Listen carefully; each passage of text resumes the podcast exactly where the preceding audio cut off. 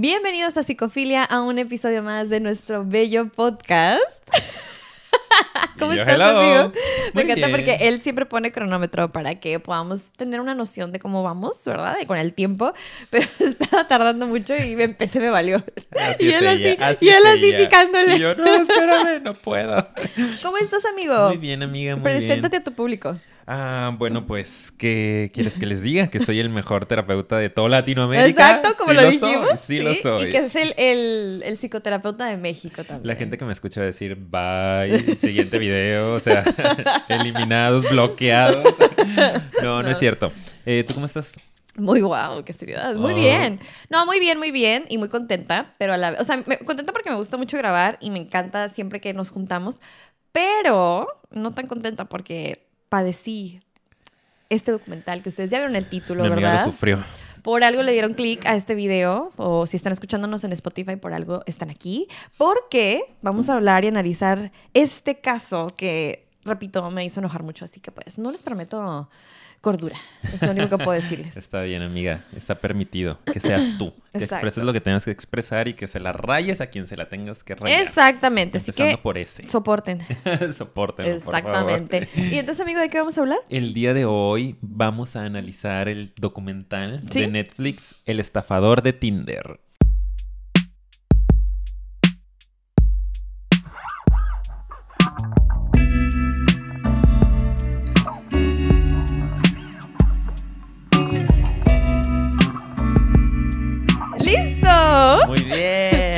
Hay una lista, si hay una lista y la tengo por acá. Ok. Es que, ¿A lo mejor chicos- los mensajes? Ajá, sí, la mandé por acá. Ahorita les digo dónde. Miren, ¿de qué estamos hablando? Dirán, ¿de qué están hablando estos amigos, verdad? Nosotros Pero estamos hablando de que el día de hoy queremos aprovechar este intro para agradecerles a las personas que nos están apoyando por Patreon. Saben que tenemos por ahí una paginita de Patreon eh, y tenemos ya algunas personitas que están decidiendo darnos todo su dinero. estafadores, los estafadores de Patreon. para que nosotros podamos viajar por el mundo Exacto, sí. y usar puro Louis Vuitton, Gucci, Gucci, Versace. Dolce Gabbana. ya, pues ya, ya, ya. No. Déjenme agradecerles, por favor. Aquí los tenemos. Vamos a darle lectura, ¿ok? Rapidito. Agradecemos a Jelly, Ali Rabiela, Jonathan, Daniela Ledesma, Mónica, Michelle, Olga Palacios, Anabel Velázquez. eh, César me falta aquí, ¿verdad? Y se acaba de este, incluir Claudia Vargas. Ah. Gracias por estar aquí, todos ustedes. muchas gracias. Rapidito los mencionamos. Y pues bueno, Ahora sí, amiga. Eh, ya saben, aquí dejar, por favor, el, el video empieza en el minuto porque me encantó que sí, lo pusieron. ¿Ah, sí? Sí, No sí, sí, ahí está, muchas gracias. Este, pero pues bueno, el caso es que, que de hecho, déjanos tu nombre, querido amigo. Ya sabemos este, que has puesto varios comentarios, pero tu nombre de usuario no dice tu nombre, entonces no sé qué onda, ¿verdad? ¿Y te acuerdas del nombre de usuario? No, pero aquí lo tengo. Porque, porque no es un nombre, por eso no lo registré, porque recuerdo que pensé, "Mm, pero el nombre. Bueno, ya, ya, ya, perdón. Les juro que sí vamos a hablar del estafador de Tinder En algún momento. en algún punto. Este, pues quienes ya nos conocen ya saben que nos gusta echar la platicadita antes de, por eso decimos, digan en dónde empieza. el tema. Pero bueno, igual sí podemos ir platicando, aunque sea de qué te pareció a ti. Yo ya hablé acerca de mis sentimientos al ver el documental, pero tú qué tal?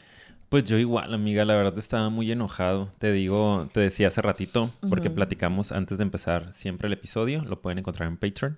Adiós, el estafador, les el digo. estafador.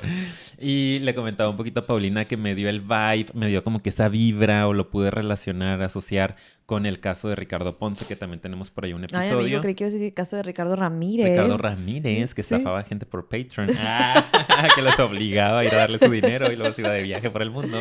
Ah, pues que de sí hecho, pasa, sí, sí, pasa. Sí, ¿a dónde te fuiste, sabe. verdad? Ay, sí, muy lejos, amiga. con el dinero de tus Con el dinero de mis suscriptores. suscriptores. Muchas gracias por eso. Pero ocupo un poco más. Ah. Bueno, entonces, no. eh, tenemos por ahí un episodio también, vayan a buscarlo, eh, acerca del caso de Ricardo Ponce, que es un falso gurú de aquí espiritual de, México. México, que, bueno, pues abusó sexualmente de un buen de chavas, ¿no? Hubo un montón de denuncias y al final no se hizo absolutamente nada al respecto. Es un hombre que anda por ahí libre. Eh, y sigue trabajando y sigue haciendo este tipo de retiros espirituales y que me da muchísimo coraje, la verdad. Entonces tuve más o menos esa experiencia con este documental. varias personas me lo recomendaron por Ujú. ahí. eh, entre ellas mi prima. Magali. Saludos. Saludos. me encanta. Y cuando lo estaba viendo, ay, sí, me dio esa vibra. O sea, tuve todo como un proceso alrededor de eso, porque le digo a mi prima, ay, siento que yo hubiera caído ante el estafador. o sea, porque de verdad lo estás viendo y es tan seductor, ¿no? Y te ofrece esta vida que, bueno, ahorita vamos a ir hablando Y un tiene poquito más. pruebas de que es como... Claro. O sea, pruebas en el sentido de que no es, es una como- realidad Ajá. bien construida. Está muy construida, sí, Exacto. exactamente. O sea, tú estás viendo físicamente, no es nada más, hay la videollamada o hay las fotografías, los videos, no, es, o sea, Vives te está llevando a vivir esa realidad, exacto. Claro, es entonces dije, digo, evidentemente tengo mis broncas, lo voy a hablar con mi terapeuta esta semana. Porque yo puedo ser víctima. Lo amé, yo lo quise rescatar, yo te presto. Ah. Sí, sí. No, que, no. no, que, de- que Y tú sí, sí, sí, hubieras hecho, sí puedes, Sí puedes. amigo. Sí, sí. Se sabe. Este. Eh, no, pero son nuestros temas, ¿no? Creo que las víctimas, digo, no siempre tienen el mismo perfil, pero mm, sí debe haber un factor común que de repente tenemos ciertos rasgos dependientes y, y yo creo que fácilmente podemos... no, de- ay, es que quiero ser cuidadoso con lo que digo porque hay toda una ciencia debajo de esto, de las víctimas, pero creo que, que, pues, podemos llegar a ser muy manipulables, ¿no? Por eso Sí. digo, eh, como que siento que pude haber caído. Pero es que el ser vulnerable o más vulnerable a caer en, en- en la manipulación Ujú. o en un grupo o en una secta, que también tenemos episodio de Sí, eso, Sí. no te hace mala persona o Sí, menos no. valioso, ¿sabes? No, o no, sea, para nada. no siento que el que seas más vulnerable a algo eh, se justifica entonces que, que te hagan daño, pues. Entonces no, no, sí, no, de ninguna manera. yo creo que la palabra que utilizas de sí, hay gente más vulnerable o Ujú. manipulable para ciertos temas, es adecuada porque el que lo sea no quiere decir que hay algo mal con esas Ujú. Personas. Algo mal en el sentido de que, ay, estás así como de que te lo mereciste, ¿sí? Hay algo mal, obvio, de que, oye, pues trabájalo para que pues puedas defenderte un poco mejor de, de esto, de estos ambientes, ¿no? Sí, sí, de, de algo que te puede pasar, de los daños. Pero no, pero es triste porque no tendrías por qué, ¿sabes? O sea, es como... Por eso digo, no creo que haya algo malo con la víctima, creo que eh, lo triste es que tienen que trabajar muchas veces en ciertos temas porque hay gente que se puede aprovechar y eso es lo Sí. triste, pues, eso. Sí. Sí. Que igual también a lo que me refería un poco eh, es que también quería ser muy cuidadoso porque sé que sobre todo en el caso de hombres como él, eh. Simón, Simon, Sí. em, que son eh, psicópatas como tal, a veces no importa tanto la personalidad de la víctima. O sea, sí, pero no, ¿sabes? Porque, por ejemplo, en el caso de un narcisista siento que los dependientes pues caemos Sí. súper redonditos. Pero en el caso de un psicópata es tan habilidoso, Ah, o sea, es un trastorno tan grave y tan construido que Cualquiera. puede ser como algunas de las víctimas que eran unas, En el buen sentido de la palabra, eh, Fregonas. Fregonas, Sí, cabronas. empoderadas. Claro que sí. y que aún así cayeron, ¿no? O sea, no eran personas, no todas eran dependientes, este, vulnerables, sino que había unas que tenían, pues eran mujeres independientes, fregonas. Pero es que, ¿sabes qué? Perdón que te interrumpa, pero lo Yo que ahorita estoy... Sí, sí, sí, no, pero es porque lo que ahorita estoy captando con lo que dices es que sí, a cualquiera le puede pasar, pero es que este es el tema. El tema es que todos, todos los seres humanos tenemos un lado más vulnerable que otro, ¿sabes? No hay persona en el mundo que no tenga alguna inseguridad. ¿Sabes? O sea, todos tenemos inseguridades, todos podemos ser vulnerables de cualquier cosa. Yo no conozco a un ser humano, ni creo que le exista, que no tenga ningún tipo de inseguridad. Y, o sea, Claro. por eso es que si te expones a, est- a este tipo de gente que es psicópata, como que ellos se encargan de escanearte y ver cuál es tu necesidad. Exacto. Eso o es sea, está pues. muy personalizado, pues, el ataque. Exacto. Sí. Eso es lo que quería dar a entender hace Tienes rato, razón. pues que no, no es un tipo de personalidad del que es preferido por estos agresores, ¿no? No es la víctima perfecta, sino que ellos se encargan de eh, llevar a, a- a ser víctima a cualquier persona, pues. ¿no? O sea, leen tan bien la personalidad, son tan habilidosos con ello, tan controladores, tan manipuladores, que hacen que tú caigas dependiendo de lo que necesitas, ¿no? Eh, entonces a eso me refería nada más. Pero bueno, amiga, ¿por dónde empezamos? Que ya empezamos. Y que aparte te quiero decir que no había puesto el cronómetro nada más para que tú sepas. Ah, ok. Con razón, ahorita te vi como que... este, o sea, lo tenía en tres minutos y le volví a poner play. No sé qué pasó, pero Ah, más o menos bueno. más cinco minutos. ¿ok? Ok, ok, va, no importa. Muy bien, Pues- excelente. Pues bueno, yo creo que podemos empezar. Digo, ya dimos el preámbulo de... es que nos adelantamos Nos y nos fuimos con adelantamos, todo. Ya sí. estábamos tripeando, Sí. pero queremos contarles un poquito más sobre el qué intro, Claro, sí, de qué trata un poco, sí, sí. ¿Dónde lo pueden encontrar? ¿Cuánto Pues lo pueden encontrar en Netflix, dura... Eh, Como que... una hora cuarenta, una hora Sí, cincuenta. una hora cincuenta es lo que te iba a Sí, sí, decir. Sí, dura, dura pues bastantito para hacer un docu, Ujú. casi como una película. Este, y pues te habla de esta persona, es, es un hombre, ¿verdad? Que está en Tinder y que eh, el documental aborda el caso de tres mujeres que fueron víctimas de él y él al parecer pues tiene su perfil y se hace pasar por una persona súper multimillonaria en la industria, ¿no? De los diamantes y eh, les repetimos, hay varias cosas en el documental que aquí mencionaremos, no platicaremos a lo mejor cada detalle porque no es lo mismo que una película, ahorita es lo Claro, que estoy como que ujú. viendo, ¿no? O sea, hay que datos y que pruebas y que las conversaciones y Sí, papeles y, o sea, vayan a verlo para que sepan más a detalle. Este sí, sí, igual no. mm, Tal vez hay cosas que no pueden seguirle el hilo si no lo han visto, pero tal vez sí, no sé. El punto es que sí. Es, es muy interesante ver toda esa dinámica porque ellas platican a detalle cómo fue la relación y, y es que este amigo inicia una relación con estas mujeres, pues. Entonces, por ponerles un ejemplo de qué tan bien construida estaba la realidad, o sea, de verdad, la primera cita con una de ellas se la lleva en un jet privado a otro lugar, ¿no? A o otro sea, país, así de sí, que, o sea. Entonces es como tú dirás, ay, pero qué, qué mensa, ¿no? Que como que cómo cayó, es como, pues te está dando evidencia de que tiene dinero, ¿sabes? Te metes, googleas y como que él precisamente estaba preparado para que tú te metieras Para a todo. googlear, pues, y encontraras información sobre él y encontraras información que dijeras, ah, mira, como que tiene sentido. Entonces es como, de verdad pensó en cada detalle y eso es lo que está como bien escalofriante. Enfermo. Sí, sí, y, y- y está muy loco. Y ahorita platicaremos un poco más de eso, pero eso es más o menos el, pues sí, como la La sinopsis. sinopsis, si le sí. podemos llamar así, ¿no? Pero lo que queríamos empezar analizando, amigo, eh, nuestro primer puntito es precisamente eso, el principio, que son los dating apps, ¿no? O sea, que creo que es que es a lo mejor el primer punto que podríamos conversar y poner sobre la mesa realmente fue culpa Sí. de la dating app, no lo es, sirven, no sirven, son buenas, son malas. ¿Tú qué opinas? A ver. Es, es un, un buen intro, me Sí. parece. Que de hecho yo cuando estaba viendo el, el documental, cuando empecé a verlo, creí que iba a tener más relación con ello. Dije, Ujú. ah, lo podemos usar para hablar en psicofilia de dating apps, de estas aplicaciones de ligue Ujú. que nos han pedido tanto algunos de ustedes y que bueno, ya luego le daremos un poquito más de énfasis.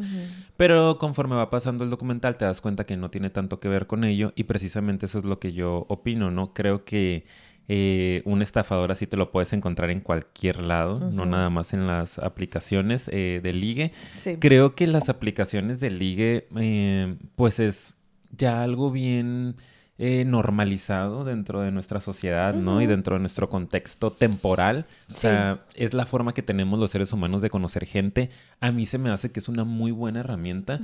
Pero todavía he notado mucho, mucha resistencia, por ejemplo, en pacientes, porque aparte conozco varios casos de éxito en relaciones de pareja que, Sí. que se conocieron por, por alguna este, aplicación de esas.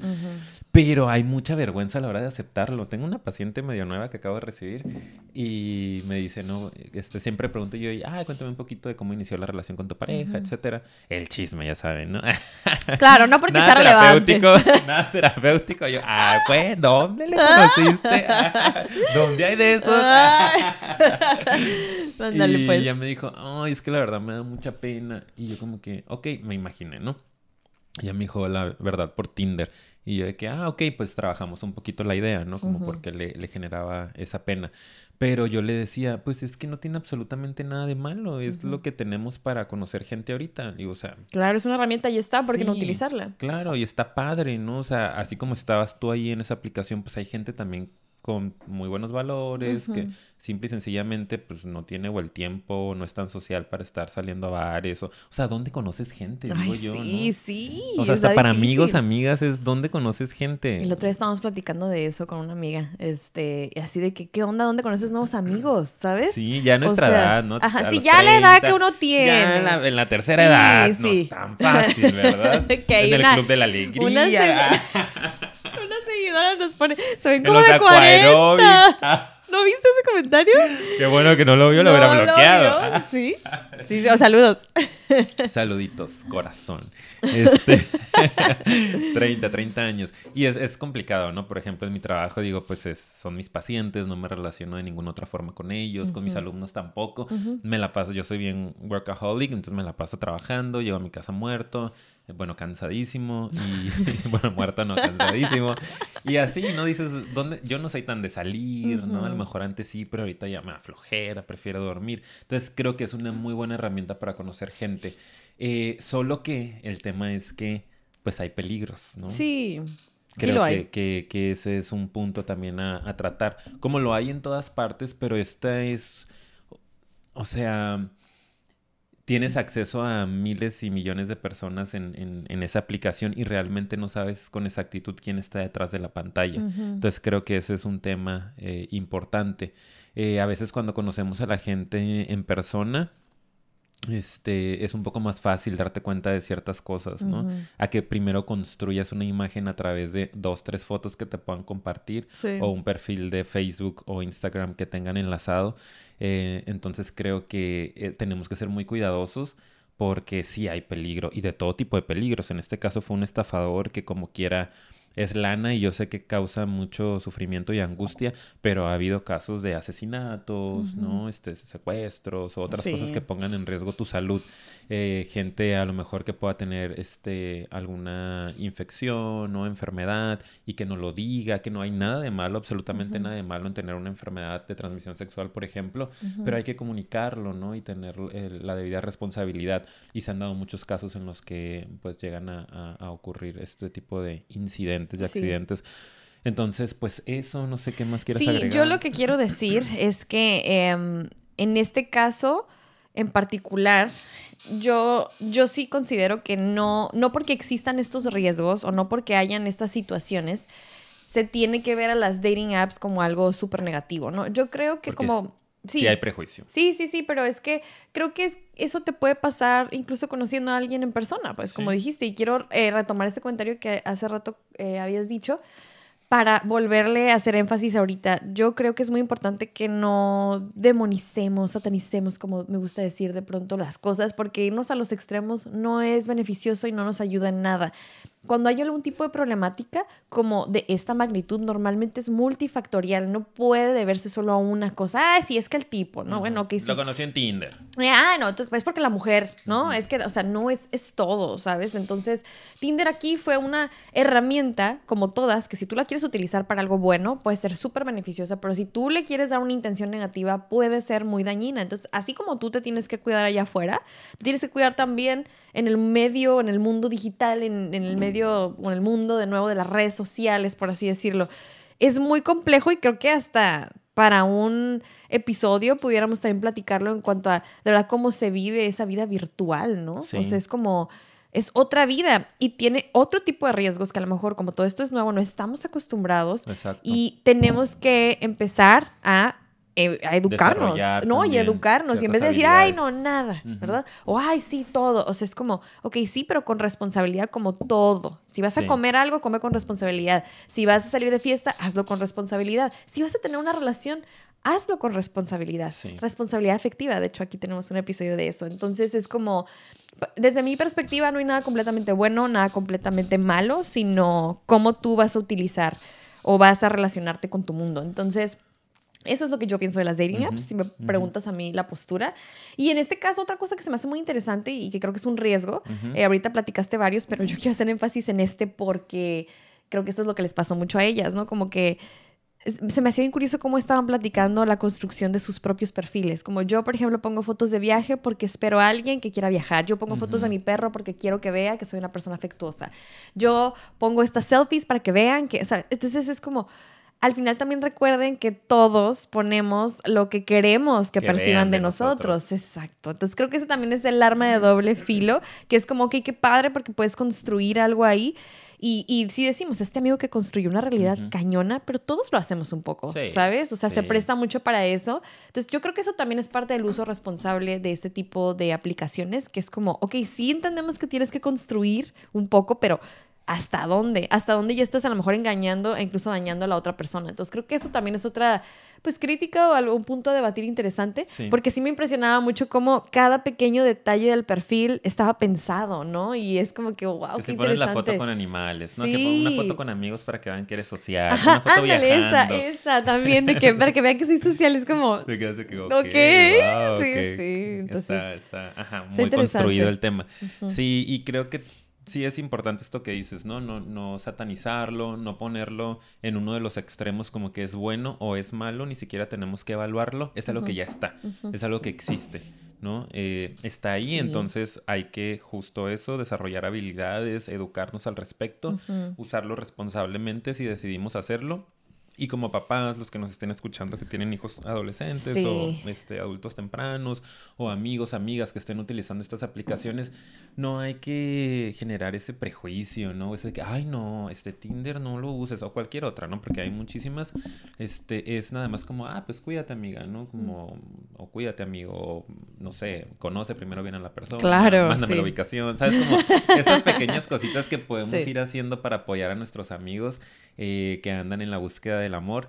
eh, o de amigos, amigas, nada más cuidarnos entre todos, ¿no? E ir desarrollando por ahí ciertos recursos que nos permitan eh, ir pausados a la hora de relacionarte con alguien más. Entonces, eso, por Muy un bien. lado. Y de los dating apps, no sé si algo más falte como analizar. Creo que ese es el buen preámbulo de, obviamente, ya que hablamos de eso, pero está padre que digamos, mira, también es algo que se construye y pues por eso también sí fue un, pues un escenario que este aprovechó, ¿no? Sí, Como que, claro. ok, si yo soy bueno en esto, ah, voy a utilizar esta herramienta Sí. para construir. Y pues ¿verdad? ahí tengo acceso eh, a todas las mujeres del mundo porque solo estafaba mujeres. Eh, creo que al principio, mm, en su vida muy, muy temprana, este, estafó por allá a algunos hombres, pero de otra forma. Sí. Eh, pero relacionándose afectiva y sexualmente solo era con mujeres. Eh, entonces, pues bueno, es una plataforma que me permite vincularme o relacionarme con mujeres de todo el mundo, ¿no? Yo puedo estar aquí en Roma pasándome la bomba y puedo estar ahorita enredando a alguien de México o de Estados Unidos. Sí. Entonces, pues está padrísima la plataforma para ello, ¿no? Entonces, por eso le tocó a esta plataforma, no es porque haya ma- algo malo con, con ella o con ello.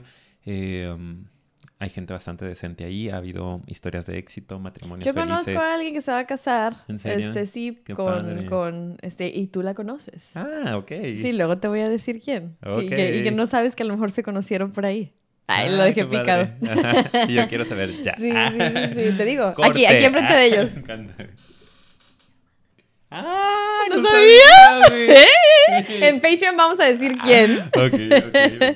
Sí, sí, pero al final, Qué cool. porque siempre al final nos quedamos haciendo comentarios del video eh, y solo nuestros Patreons son los que se enteran, ¿verdad? Si usted quiere enterarse del Del chisme, tras bambalinas. aquí está en la descripción el link. Bueno, ya, Vaya, perdón. vaya suscríbase. Te voy a contar el chismecito al Sí, final. qué padre. Eh, Este, bueno. eso. Creo que nada más. ¿Qué Sí. estaba diciendo? Ya está, se me olvidó. No, yo lo que te iba a decir, Ajá. no sé si, digo, si ahorita te acuerdas, lo retomas, pero que eso, eso mismo... Del shock se me olvidó. Ah, el super shock. ¿Qué será lo que van a decir? No, pero lo que te iba a decir es que eso me lleva a nuestro siguiente punto, que es como, ok, estamos hablando de no en el juicio, no súper acá, este, como que hacer esta de cruz, cruz, cruz, por favor, ¿no? Pero está al otro lado, que es la idealización que a veces hacemos, ¿no? Y que creo que se liga mucho... Sí, y se liga mucho también con el porqué de las dating apps cuando están eh, haciéndose también, pues se hace mal uso de ellas, ¿no? Que es a veces eso, ¿no? Como esta búsqueda a veces incluso irresponsable o desde la desesperación y, y- y el miedo a la soledad, ¿verdad? Entonces llega alguien que a lo mejor nos dice algo y en vez de como que analizar bien las cosas, de pronto es fácil caer a la idealización. Todo lo hacemos en diferentes temas, ¿eh? No es por, repito, criticar a las víctimas. A lo que voy es que es, es algo que nos pasa a todos. Podemos tender a idealizar circunstancias, trabajos, personas, familiares, o sea, que tantas cosas no podemos idealizar, ¿no? Y es parte de un mecanismo para sobrellevar situaciones.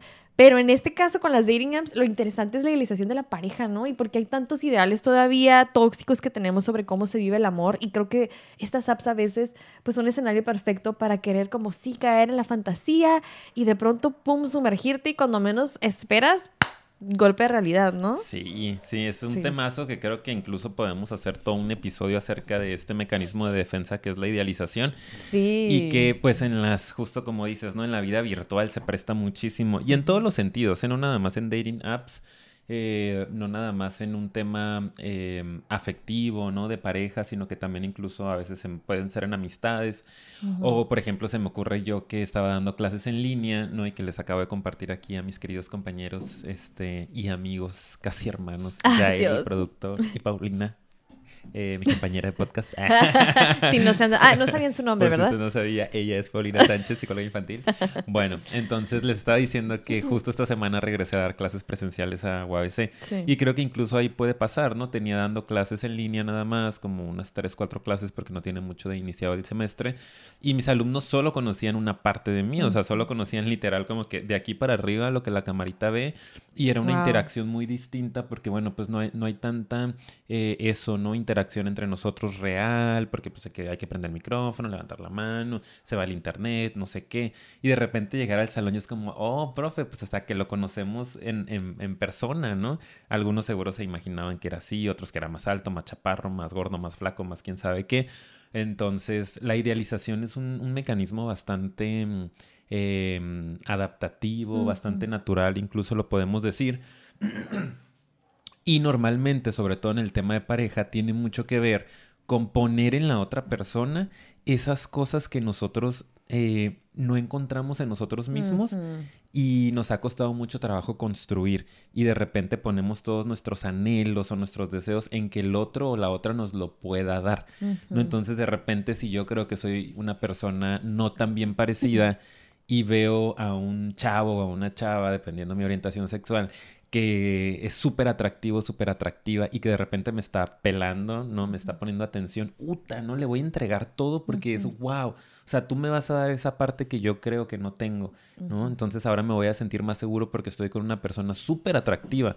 O si yo creo que, ah, he batallado mucho con el dinero y para mí es importante y de repente llega un millonario, ¿no? A darme esos lujos, a darme esa vida tan vasta, tan, tan, tan sencilla aparentemente, pues claro que voy a amar a esta persona. Y no es un tema de ser gold digger, como dicen, ¿no? Como cazafortunas. Eh... Que los hay, hay gente que lo hace a lo mejor con, una malicia también, sí. Que ya tiene que ver con otros temas de personalidad. Exacto, y a lo mejor incluso algún tipo de trastornos, ¿verdad? Puede pero hay gente que, puede que por fuera parezca gold digger, como decimos, como que de que interesado, pero a veces es que realmente idealiza a esa persona. Claro. Como, wow, ¿sabes? Sí, exacto. Es que sí me gustaría que alcanzaran a dividir porque tiene que ver con nuestro siguiente tema, que eh, luego profundizaremos, pero se los adelanto, a veces juzgamos demasiado a las víctimas, sí, Como en este caso pasó. En este caso pasó este, mucho. Y en realidad es un tema bastante natural que a todos nos puede llegar a suceder y que no tiene que ver nada más con el ser interesados o interesadas, sino que tiene que ver más con eh, todo el juego de seducción que ocurre alrededor y el que pues claro te están dando algo que pues todos quisiéramos tener lana, ¿no? O sea, yo creo que no hay persona que eh, que diga ahorita, yo no quiero, ¿no? Entonces, si ahí está, si se me está dando, si casualmente conectamos, le gusto a esta persona porque me lo está dando todo, ¿no? O sea, no es como que lo estoy convenciendo de que me quiera. Es un hombre que abiertamente me está diciendo, eres hermoso, eres hermosa, este, vente, quiero pasar la noche contigo, voy a viajar, súbete a mi jet, ¿qué quieres comer? Y si te subo a mi jet, y si te llevo al hotel. Y llegas a un hotel padrísimo y te pide lo que sea y te, esa misma noche te regresa a tu país, el chofer te lleva, el guardaespaldas, como dices, pues qué padrísimo, ¿no? Sumado a que esta persona me está dando afecto, me está dando cariño, me está dando tiempo, está importándose por mi existencia. Y parece que quiere formalizar también, que es la otra cosa. O sea, te está dando exactamente todo lo que necesitas. Y es bien curioso porque, por ejemplo, hablábamos hace rato y hay que, y hay que hablar, o sea, hablamos de este mecanismo de idealización que fue probablemente lo que les pasó a ellas y que a todos nos pasa, ¿no? Pero para ir avanzando un poco, ¿cómo fue que las envolvió? ¿Cómo fue que las manipuló? Fíjate cómo a cada una le dio en su necesidad, ¿no? Por ejemplo, es de una pareja estable, a lo mejor, ¿no? La primera, de Cecilia. Cecilia. Eh, la segunda fue tanto, fue más como una amistad. No era su pareja. Era como, ah, este es mi amigo y también me llevó de vacaciones y pasamos un verano increíble e hicimos esto, hizo esto por mí, ¿sabes? Es así como, como que wow.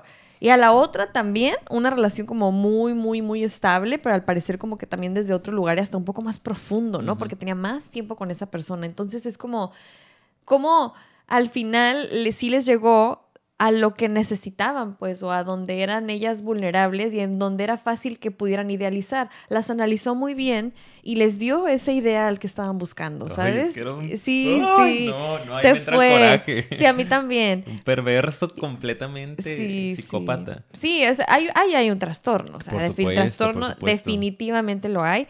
Eh, Porque al mismo tiempo incluso estaba con las tres mostrando máscaras distintas. Sí. Y quién sabe con cuántas más, ¿no? Esas son las que se animaron a este dar la cara, ¿no? Y hablar. Y al mismo tiempo sí, sí podríamos decir que a lo mejor había una eh, particularidad en las tres, que las dos, digo, perdón, las tres tenían esa tendencia a ser rescatistas, ¿no? Que tenemos ese episodio pendiente de cómo, es las cómo son las personas que tienden a querer rescatar a los demás, ese tipo de personalidad siento que las tres, sí, a lo mejor eso eso lo compartían un poco, como esa... Porque hay gente que, que, a lo mejor podrá criticar, pero ¿cómo le daban su dinero? Hay gente que, ¿verdad? Ustedes no saben que altruistas, generosos o incluso es eso, si tienen esa tendencia a incluso sentir la necesidad de ayudar porque eso a ellos también les hace sentir una satisfacción, porque eso fue lo que pasó, ellas es como, te ayudo, te veo pobrecito, estás sufriendo y que tus enemigos y que esto y que el otro, porque él se ponía después en una situación tan vulnerable, imagínate, primero presentarte como este hombre poderoso,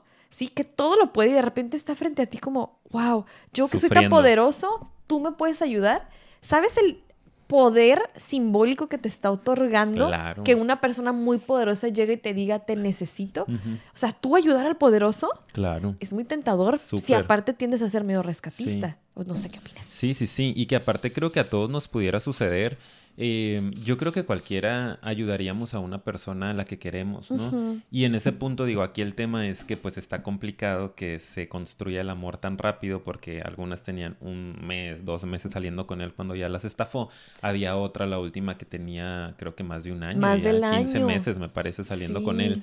Entonces ahí dices, bueno, ya es una construcción todavía más profunda, pero ¿cómo no vas a ayudar a tu pareja? ¿no? Yo me imagino, o sea, si mi novio está sufriendo y me dice, ¿sabes qué? Este, necesito que me prestes, por ti lo haría, amiga, o sea, por cualquier persona que yo siento una relación amigo, gracias. Necesito un poco de dinero, de ah, hecho. Este, vemos, vemos, luego estamos hablando. ya que se acabe el episodio. Me ha dado pena decirte, pero esperé a grabar este episodio. Quería saber tu postura. Aprovechando que lo dices.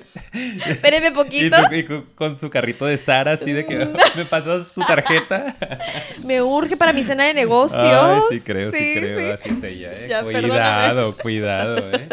eh digo que, que cualquiera lo pudiéramos hacer, o sea, yo lo haría por ti, ¿no? Alguien de repente que veo que está necesitando, ah, pues claro, toma, confío en que me lo vas a regresar, sobre todo cuando ya me manipuló esta persona o ya las manipuló y les hizo ver que él realmente puede, porque el, enredo era ese, ¿no? Les decía, ah, es que tengo enemigos, me están persiguiendo, nada más me congelaron mis cuentas o ahorita no las puedo usar para que no me rastreen, pues nada más préstame unos 20 mil dólares, que son 20 mil dólares, ¿no? Que ese se lo estaba como en una noche con ellas, pues, ¿sabes? Entonces tú, ellas decían, ay, pues no, esto para él no es nada, al rato que ya pueda usar sus tarjetas me lo regresa, ¿no?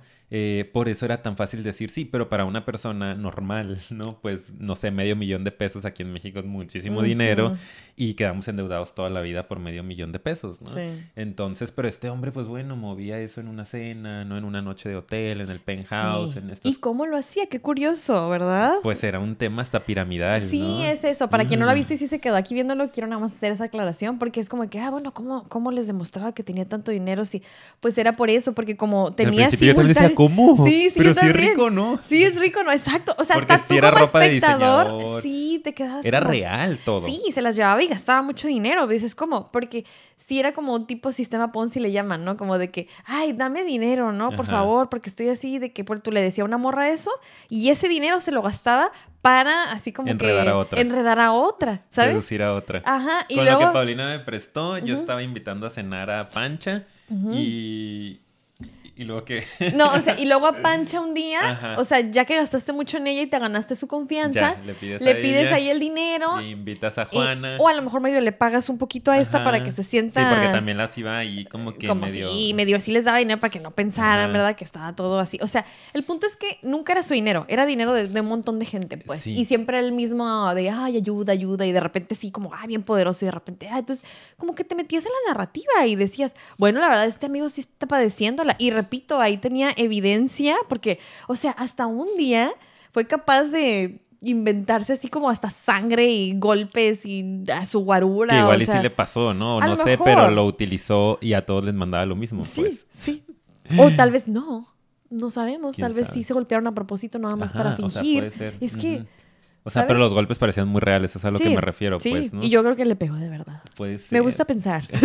que están tan mal que están tan locos. crearon eso. No, yo ya saben que digo locos, pero es enfermos. Ah, no, porque si es Enfermos, sí. enfermedad mental. Sí, sí, tal cual. Sí, tal sí cual. lo es. Y, y- y lamentablemente es una de las enfermedades más dañinas que hay, ¿no? Entonces siempre Sí. es muy difícil hablar de ese tema. Y sobre más complejas todo, de trabajar, ¿eh? Sí, sí, sobre todo para nosotros que a lo mejor no nos movemos tan así como que clínicos o en términos más este, de psiquiatría incluso, ¿no?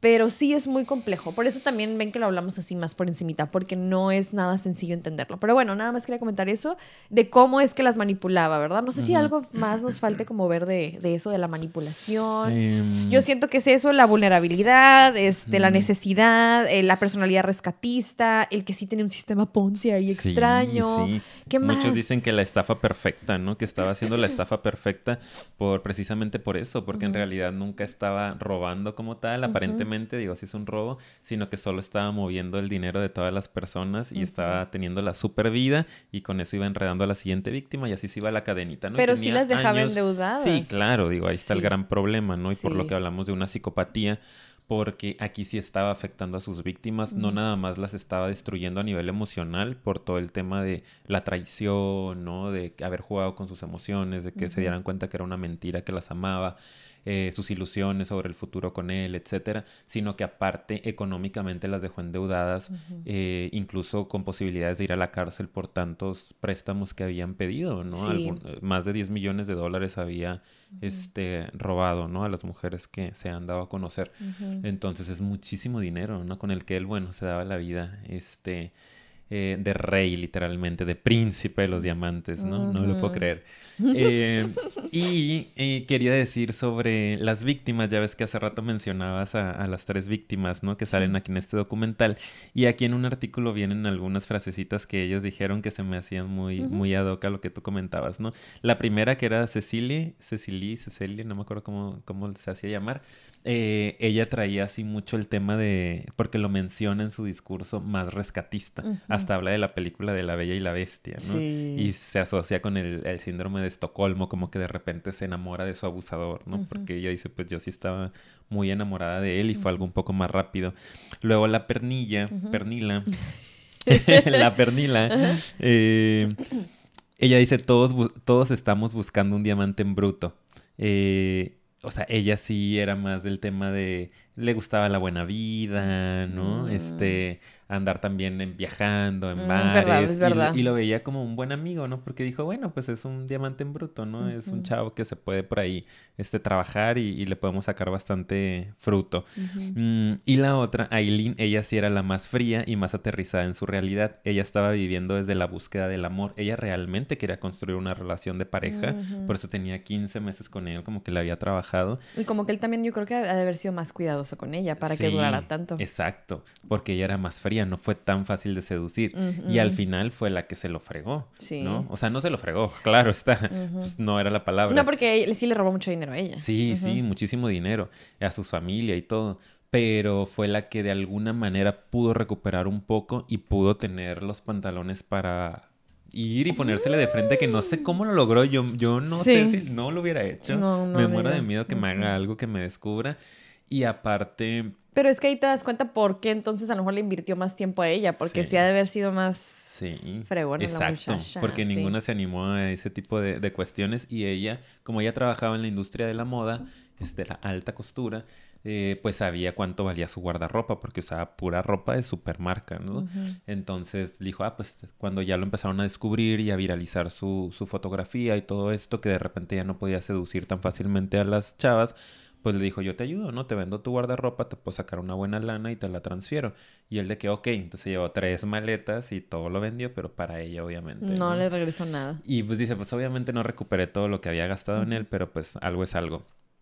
Y luego él las, las- les mandaba al final como que un cheque súper generoso, ¿no? De que si me prestaste 40 mil dólares, ahí te van 100 mil. Ajá. Y obviamente eran cheques sin fondos, ¿no? Que jamás podían cobrarse, pero eso le hacía ganar tiempo, ¿no? Como unas dos, tres semanas, un mes en lo que tú estás, ojo, es que el banco lo tiene que liberar y es que es mucho dinero y tiene que ser en efectivo, entonces mejor nos vemos. Y, o sea, tenía todo este enredo que, Dios mío. Muy bueno. inteligente, lamentablemente utilizada su inteligencia para algo no muy Así productivo, es. al menos para las demás, para él pues sí. Pero bueno, entonces sí, entendamos y con esto queremos explicarles todo porque al final las víctimas desde su necesidad, porque Ricardo les acaba de leer tres frases que dijeron o, o tres perspectivas que ellas tenían al respecto de la relación con Simón, ¿verdad? Con el estafador. Entonces, a cada una le dio desde el lado que necesitaba y tú que nos escuchas probablemente tienes otro tipo de necesidad, ¿sabes? Y luego el de al lado otra necesidad. Y es como, qué loco que este amigo tenía esta capacidad o tiene la capacidad de leer a las personas. Disculpen, Lolita Ayala. Se fue. y, y- y alcanzar a ver eso. Por eso es que siento que es un poco injusto a lo mejor culparlas y decir, ah, porque realmente las tres eran bien diferentes en, en aspectos, ¿no? Y, y- y es increíble cómo a cada una le dio, ¿no? Entonces, pues sí. Nada más eso, queremos mencionarlo, traemos ahí como tercer punto de, de este episodio, que hay que tener mucho ojo con esa reacción eh, de juicio inmediato hacia las víctimas, porque ellas no tuvieron la culpa, o sea, ellas estaban dando lo mejor de ellas mismas. Claro. Eh, es, no podemos juzgar eso como sociedad, porque ellas lo mencionan cuando hacen público el caso y ponen sus fotos en la revista más famosa de Noruega, me parece. Eh, inmediatamente en sus redes sociales empezaron a ver incluso amenazas, muchas críticas, los comentarios de la noticia de que qué tontas, de que nomás eran cazafortunas, de que, que oportunistas y que eso les pasa por no sé qué. Y dicen, fue muy pesado, fue muy complicado leer todo eso porque tú crees que estás haciéndole un favor al mundo de que dando la cara y poniendo tu vida en riesgo. Eh, para prever que a otras personas les pase y la gente se ríe de ti de que, ah, qué tonta, qué bueno que te pasó, casi que entonces fue muy duro para ellas, pero pudieron reponerse y darse cuenta que había gente que también estaba Sí. aplaudiendo su valentía. Pero eh, me perdí. Nada más estabas pues, cerrando el punto es no hay que juzgar a la Ah. víctima. Ah, claro, que ellas realmente estaban dando lo mejor de ellas en el amor, en algo que ellas creían que podía ser amor. ¿no? Entonces, ¿cómo podemos juzgar a personas que están siendo buenas? Ellas fueron buenas en todo momento. Dieron. Sí, es, eh, nunca lo obligaron a nada. O sea, él les decía que las amaba, eh, les correspondía en todo y ellas decidieron confiar y dar eso, ¿no? Hasta su dinero incluso para que él estuviera bien y estuviera a salvo. Entonces no podemos juzgar eso, no se vale que digamos, no, qué tontas.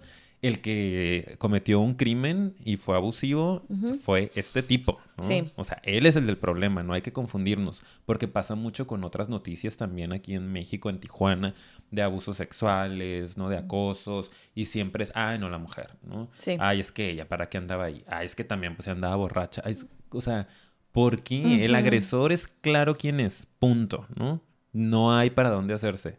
Como sí. que eso está muy ubicado. ¿Quién agredió? Este. Ya está. Él es el Claro, culpable. porque no está haciéndole daño a nadie la, la víctima, pues que eso es lo que hay que entender y que esa es la razón por la que me- se me hizo muy complicado ver este documental y por lo que le decía a Ricardo que se me hacía bien difícil, de repente así de que "Ay, hablar de esto porque obviamente a mí me pega en el sentido de que pues es bien injusto ver que a veces pues no se alcance a percibir eso y es difícil que lo perciban, yo entiendo sobre todo si no han pasado por una situación similar, pero por eso es bien importante la empatía. Vayan a ver nuestro episodio de empatía, si es algo que les cuesta o creen que quisieran desarrollarse más, es muy bueno ese episodio. Sí, Me gusta. está padrísimo. Sí, sí, sí. Y Y, pues pues, ya bueno, lo último, último, nada más para que sepan. ¿verdad? Porque imagino que muchos que están aquí están, bueno, pero entonces si es psicópata, no es psicópata, ¿qué es? ¿Sociópata? ¿Es narcisista? O sea, díganos, por favor. Y pues Ricardo les tiene la respuesta, señores. Yo les tengo la respuesta. Me claro que encanta sí. Ponerle así como la atención para que se ponga ansioso y diga, "Ah, ¿Qué le pasa? Vean, eso es ser psicópata. eso es ser antisocial. Eso es ser una psicópata. E- ella disfruta con mi sufrimiento. Muy mal, muy mal, amiga. Eh, bueno, pues sí, yo estuve leyendo por ahí varios artículos, ¿no? Y aparte de lo que yo alcanzo a detectar, como dice Paulina, pues no somos psiquiatras, ¿no? Ni tan clínicos a la hora del diagnóstico. Mm, pero pues tenemos nuestro ojito, ¿no? Claro. desarrollado. Y sí, o sea, es un psicópata, ¿no? No hay duda de eso. Mucha gente llega a confundir la sociopatía con la psicopatía porque son dos trastornos que van muy de la mano. Eh, hay algunos autores que hacen la diferencia en que el sociópata eh, se va haciendo poco a poco en la vida y el psicópata nace. Sí. ¿no? Son rasgos sí. con los que ya se vienen desde el nacimiento. Hay otros autores que hablan de que la diferencia tiene más que ver con eh, la impulsividad del sociópata. El sociópata, eh, ¿hemos hecho algún caso sobre sociopatía? Porque siento que sí hemos platicado de esto. No sé si es en el de We Need to Talk About Kevin. Ah, sí, fue ahí, Un de hecho. poquito, ¿no? En esa película en la de Tenemos que hablar de Kevin, ahí se habló un poquito también de este tema. Y bueno, la sociopatía a veces sí es un acto más impulsivo, ¿no? Acuérdense que siempre son personas que dañan, que generan eh, eh, crímenes, que violentan, que agreden, pero el sociópata es un poco más impulsivo. Un día se levanta y dice, voy a hacer esta balacera en este centro comercial o en esta escuela. Sí. Eh, generan asesinatos en masa, etcétera, ¿no? Y el psicópata eh, tiene un juego más manipulativo, más controlado, todo lo eh, piensa, lo planea. Sí, como que hay más placer en el juego, en la manipulación, en el poseer o, o tener poder sobre el otro, ¿no? O sea, hay una conciencia de, el, de, de ese vínculo, o sea, vínculo a través de la manipulación, pues entonces, sí, evidentemente este amigo se vinculaba desde ahí, ¿no? Y, generaba este tipo de interacciones bien tóxicas, ¿no? Entonces, obviamente que sí, es un psicópata, por si les quedaba la duda, pues que ya no les quede. Sí. Entonces, sí, no sé qué más podríamos comentar de eso o si lo dejamos Mm, hasta Algunos ahí. de los rasgos nada más que Ah, yo sí. traigo aquí, pues la parte súper egocéntrica que tenía este Simón. O sea, digo, está clarísima, no solo se interesaba por él mismo, Sí. la ausencia de empatía, sus víctimas estaban sufriendo y él sabía que estaban sufriendo, sabía que iban a estar endeudadas, que podían ir a la cárcel, que este, las estaban persiguiendo los bancos o gente a la que le habían Y pedido cero préstamo. empatía. Cero, en ningún momento le importó si estaban en peligro o no.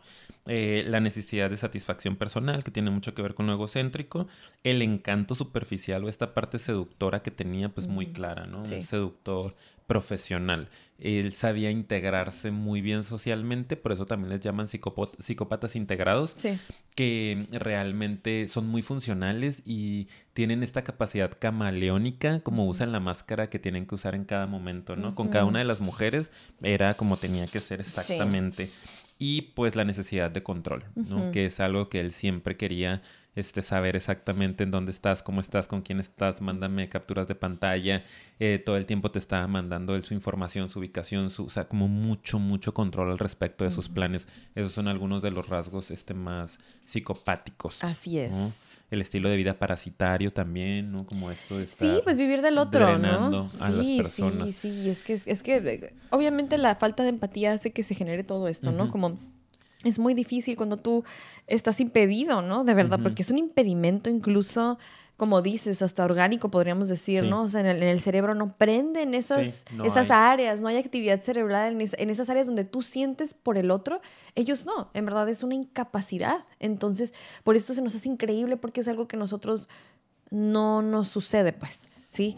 Eh, nosotros sentimos como una reacción muy natural de, ah, el otro, ¿sabes? Sí, y, y por eso es difícil imaginarnos esos escenarios y es tan perturbador para nosotros, pero para ellos es De una realidad Exacto. completamente normal, ¿no? Porque así es como viven. Y eso es lo que tenemos que entender de las enfermedades mentales, ¿no? Sean en ese nivel de la sociopatía, la psicopatía, o en otros niveles como la depresión, la ansiedad, que son realidades distintas, si le queremos llamar así, que no, la gente no, no piensa, no siente, no percibe igual que nosotros, y por eso tenemos que desarrollar la empatía, entender que su experiencia es completamente diferente a, a la de nosotros, y aunque yo diga, ay, una cucaracha, ¿qué te va a hacer? No manches, que, bueno, para el otro es una realidad distinta en el que la cree que la cucaracha se lo va a comer, por ejemplo, no estoy inventando. Entonces, es ser empáticos con ello, ¿no? O sea, cómo, cómo opera tu cerebro, cómo opera tu percepción. Ok, trato de entenderlo y si te puedo ayudar, te ayudo, ¿no? Exactamente. Entonces, pues eso es importante también de este episodio. Para entenderlo aún mejor. Sí, y ¿Algo pues yo creo que ya. Ah, yo también, Aparte amigo, tardamos ¿eh? un buen, amiga, dijimos Sí. cortito y llevamos como 50 minutos. Ay, no es Te lo cierto. juro. Ay, no, ya, ya, ya. Ya no, me vamos a dar más tiempo en pantalla a este amigo. Muchas gracias por habernos acompañado hasta este punto. Espero que les haya gustado. Esperamos que se le hayan pasado un poco bien, aunque estuvimos medio enojados en el episodio. De repente bromeamos más. De repente menos, ¿verdad? Pero sí, este, que lo hayan disfrutado. Ya saben que nos ayudan mucho si les gusta el contenido, dándole like, compartiéndolo y suscribiéndose porque queremos llegar a los 10 mil. Ojalá se pueda, ojalá se pueda. Vayan a seguirnos también en nuestras redes sociales. Nos pueden encontrar en Instagram, nos pueden encontrar en Facebook. Estamos como Psicofilia Podcast. Y en Patreon, ya saben, aquí abajito el link en la descripción del, del episodio. También nos pueden escuchar en Anchor, Spotify y Apple Podcast. Así todas que. partes, en todas partes. Ahora sí ya, ¿no? Cuídense mucho, chicos, y nos vemos Bye, en la que bye. sigue. Bye.